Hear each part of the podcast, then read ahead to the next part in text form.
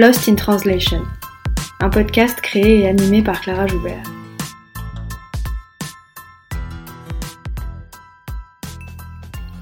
Lost in Translation, c'est un podcast sur la traduction et l'interprétation pour que celles et ceux qui parlent toujours avec les mots des autres puissent s'exprimer avec les leurs.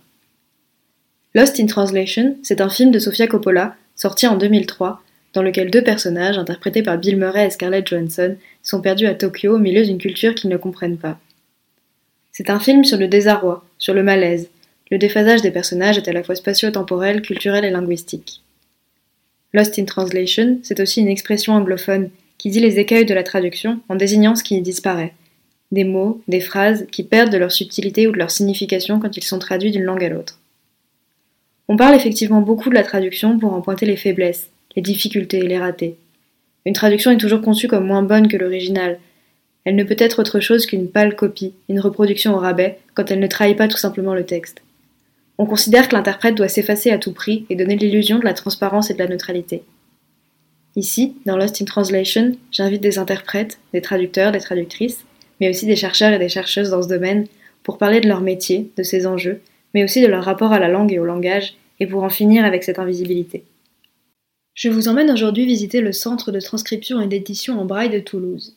Commençons la visite par une discussion avec Adeline Coursan, la directrice du centre. Je m'excuse par avance pour les petits bruits que vous entendrez derrière. Son chien était dans la même pièce et n'était manifestement pas très content d'être mis de côté. L'association a, plus de 30 ans. À l'initiative de, l'association, c'est euh, Monique Truquet, une chercheuse en informatique, euh, qui a décidé, dans le cadre de, ses études et de ses recherches, euh, de créer le premier logiciel de transcription en braille au monde. Voilà, parce qu'elle avait rencontré des étudiants aveugles sur le campus et elle, souhaitait euh, bah, transcrire leurs documents pour qu'ils puissent avoir accès euh, à leurs cours. Et elle s'est dit c'est quand même dommage, il n'y a rien qui, euh, qui, arrive à faire ce travail de manière un peu plus automatisée. Donc elle a, elle a créé ce logiciel, ça a intéressé beaucoup de pays. Euh, ses travaux, euh, notamment euh, elle est partie aux États-Unis présenter tout ça, ces trucs. Ensuite, ça a généré des demandes, notamment de la part des banques, premièrement. Donc la, Banque nationale de Paris lui a demandé de transcrire pour ses clients aveugles des relevés de compte mensuels en braille. Voilà. ensuite, elle, avait à cœur de développer les, livres en braille, donc toute la partie librairie. Et euh, de là est née euh, l'association. Ça a mis un peu de temps à, se monter parce qu'il fallait trouver énormément de fonds. Et on a été aidé notamment par la mairie de Toulouse, euh, puisqu'on occupe encore aujourd'hui des locaux de la mairie de Toulouse qui nous sont prêtés. et puis ensuite, voilà, la recherche de matériel, de, machines pour faire le braille, etc. L'association s'est ensuite beaucoup développée. Euh, déjà, au niveau des relevés bancaires, on travaille aujourd'hui quasiment pour toutes les banques en France. Voilà, ça représente à peu près 8000 relevés bancaires par mois qu'on envoie.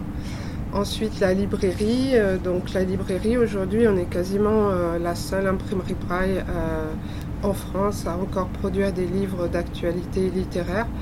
Je les différencie des, livres scolaires, hein, puisqu'on ne fait pas de scolaire, nous, ici mais on va, on va transcrire des livres actuels euh, dans à peu près tous les genres et pour tous les, profils, que ce soit les enfants à partir de 6 ans, voilà, les ados, les adultes, bien sûr. Ensuite, euh, l'association s'est développée aussi en faisant des magazines de collectivité. Donc c'est euh, le magazine de la ville, le magazine du département, le magazine de la région et ça pour de nombreuses villes. Et puis on a une quatrième activité qui est la transcription de documents à la demande. Donc ça, ça va être euh, un peu tous les, donneurs d'ordre, que ce soit plus euh, public, privé ou, particulier. Ça peut être par exemple des, euh, des guides de visite, des livrets d'accueil pour les offices de tourisme, des menus de restaurants, ça va être des cartes de visite en braille, des adaptations pour des musées, aussi bien des courriers pour les particuliers ou encore des, notices d'utilisation pour des machines, euh, du matériel qu'ils ont acquis. Revenons un instant sur l'histoire du braille. Charles Barbier de la Serre, ancien officier d'artillerie, invente un système appelé écriture nocturne qui permettait aux officiers de rédiger ou de lire dans l'obscurité des messages codés. Ce système est également connu sous le nom de sonographie et utilise des points en relief placés sur une grille. Barbier conçoit ensuite un système à l'usage des aveugles qu'il présente en 1821 à l'Institution royale des jeunes aveugles. Louis Braille assiste à cette présentation et décide d'améliorer le système en en gardant les bases, mais il réduit le nombre de points utilisés et code les signes typographiques latins comme les lettres, la ponctuation plutôt que les sons. Son premier traité paraît en 1829. C'est le début du braille. Il n'existe pas un braille par pays. Les langues utilisant l'alphabet latin emploient le même codage, même si les lettres accentuées, par exemple, peuvent différer. Les langues reposant sur un autre alphabet, comme le coréen ou le japonais, utilisent un braille différent. Un document qui n'est pas écrit en braille et qui n'est donc pas lisible par un aveugle est dit en noir ou noir. On dit un livre en noir par exemple. Alors j'ai entendu parler du braille abrégé, notamment parce que les livres euh, en braille sont beaucoup plus longs que leurs homologues en noir. Comment est-ce que ça fonctionne le braille abrégé? Le braille euh, abrégé se différencie du braille intégral dans le sens où les caractères vont former une contraction d'un mot. Euh, on pourrait l'apparenter à de la, sténographie, anciennement de la sténographie, voire un petit peu modélisé sur de la phonétique également mais c'est en réalité un, dictionnaire qu'il faut apprendre de braille abrégé. Voilà, ça permet effectivement une contraction des mots et donc de raccourcir euh, bah, la longueur d'un texte et donc le, volume d'un bouquin. Adeline m'a ensuite expliqué plus précisément comment fonctionnait l'association. Aujourd'hui, on est une équipe de 10 salariés avec 31 euh, bénévoles actifs qui nous aident sur différentes missions. Euh, soit en préparation de transcription des livres, soit en correction de, livres, euh, mais également pour la mise sous pli voilà, de documents euh, comme les relevés bancaires. Voilà, nous on est, on est vraiment, on fonctionne en autofinancement pour le moment. Donc on vit uniquement sur, sur nos ventes de, produits, de produits ou plutôt de, de transcription. Euh, voilà, on a très très peu de, subventions qui viennent de l'extérieur, euh, mais on a par exemple 20 000 euros du, ministère de la Culture, voilà, pour aider notamment les particuliers à pouvoir acquérir un livre en, braille. Vous avez dit que vous fonctionnez aussi avec des bénévoles. Euh, j'imagine qu'ils ont donc dû apprendre le braille non. non. non. Non, non, non, ben, certains euh, doivent le connaître forcément puisqu'ils vont corriger les livres en braille. Donc ça, c'est plutôt des, bénévoles aveugles qui sont vraiment experts en braille. Euh, après, ceux qui font la préparation de livres, là, on travaille sur de la, de la macro sous Word. Donc là, c'est juste euh, un travail euh, je dirais, euh, rigoureux, mais euh, à travailler sur un texte écrit normalement. Quoi. Et, ensuite, le troisième groupe de bénévoles que l'on a qui fait de la mise sous pli, là on leur demande juste d'apprendre à, lire les chiffres en braille, voilà, pour repérer quel relevé bancaire va aller dans quelle enveloppe et à quel destinataire.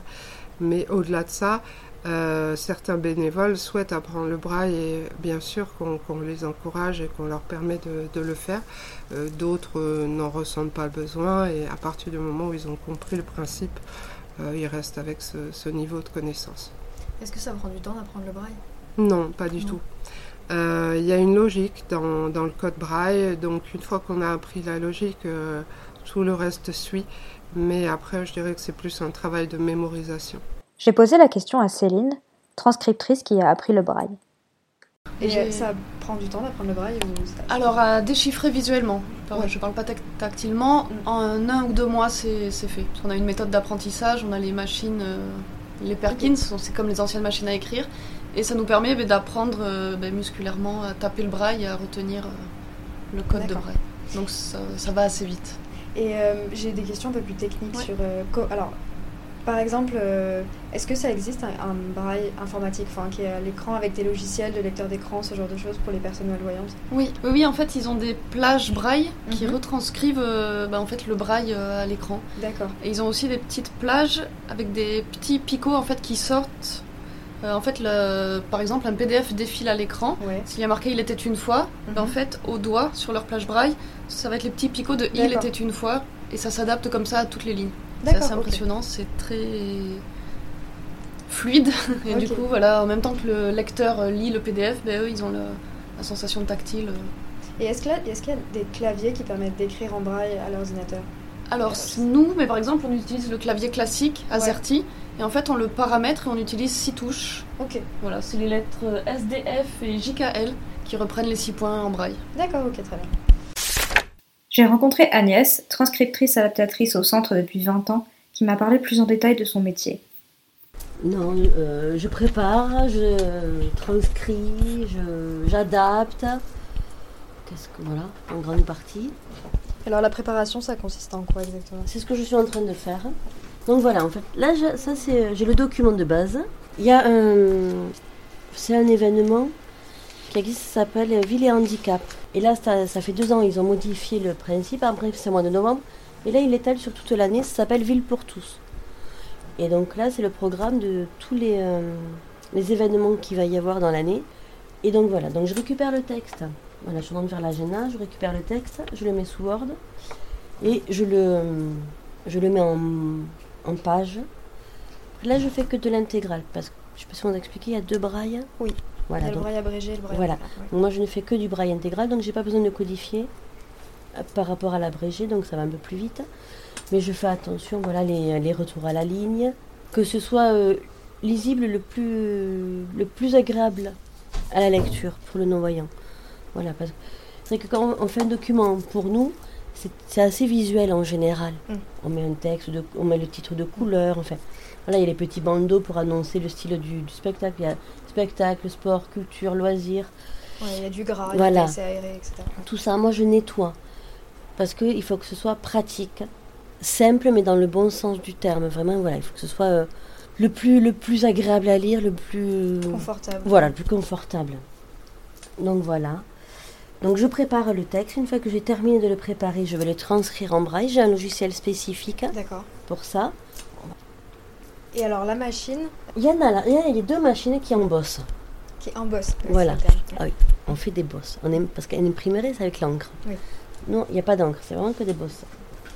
Donc ça, c'est des- une imprimerie, une embosseuse de bureau, on va dire, les deux. Nous, ici, quand on imprime des documents, vous allez voir le papier après, il est soit en rouleau, ou alors il est en carton, en, en ce qu'on appelle en parvent. D'accord? C'est, euh, Les feuilles sont accrochées avec des pointillés, et là, il y a les bandes de carole. D'accord. Voilà. Et moi, mes deux machines-là, c'est ce qu'on appelle du feuille à feuille. Donc, c'est une feuille après l'autre, donc détachée. Parce que moi, souvent, je fais des documents où il y a euh, du gros caractère pour les malvoyants et du braille. Les deux sur, la même, euh, sur le même document. Donc, il faut. Mes machines, elles marchent avec du feuille à feuille, donc il faut qu'on découpe les feuilles. C'est pour ça qu'on a des machines différentes. Quand mon document est prêt, le noir, le gros caractère, on l'imprime. Une fois que c'est imprimé, après, je vais embosser par-dessus. D'accord. On ne peut pas faire l'inverse. Parce que si on vient d'abord le braille et après on l'imprime, ça va écraser le braille. Alors que le, l'impression, quand elle est faite, on ne va pas l'abîmer. Enfin, on l'éclate un petit peu, mais euh, voilà ce que ça donne. Ça, c'est un, une, comment dire, un document qui fait euh, voyant et malvoyant à la fois. D'accord. Oui, parce que alors, les malvoyants lisent pas tous le braille? Alors, les malvoyants, il y en a, non, ils lisent le gros caractère. Ouais. Après, tout dépend la fa- le degré de cécité qu'ils ont. Ils voient plus ou moins. euh, ça dé- enfin, il y en a, ils ont besoin de voir tout petit. Comment dire Il y a différentes visions dans la malvoyance. Alors, des fois, c'est. euh, ils voient juste un tout petit trou au lieu de voir un grand champ. Ils voient juste un tout petit. euh, comment dire C'est tout noir. Il y a juste un petit trou au milieu. parcelle, ouais. Donc voilà, il faut que ce soit de l'écriture pas trop grosse pour bien voir chaque caractère. Ou des fois, il y a une tache au milieu, on voit que la périphérie. Il y a quoi d'autre comme, euh, comme activité ici Donc vous, vous préparez vous- Moi personnellement, donc du coup voilà, je fais tout ce qui est travaux particuliers, on appelle ça. Donc là, je suis en train de faire le programme pour Ville et pour tous. Je fais des menus. Là, c'est une dame qui faisait ce document-là pour, euh, ben, pour un transport en commun, voilà, transport à la demande. Je peux faire euh, des documents pour les musées. Je travaille pas mal avec le muséum. Euh, les livres qui accompagnent les visites, pour les offices de tourisme aussi, pour qu'ils présentent les villes.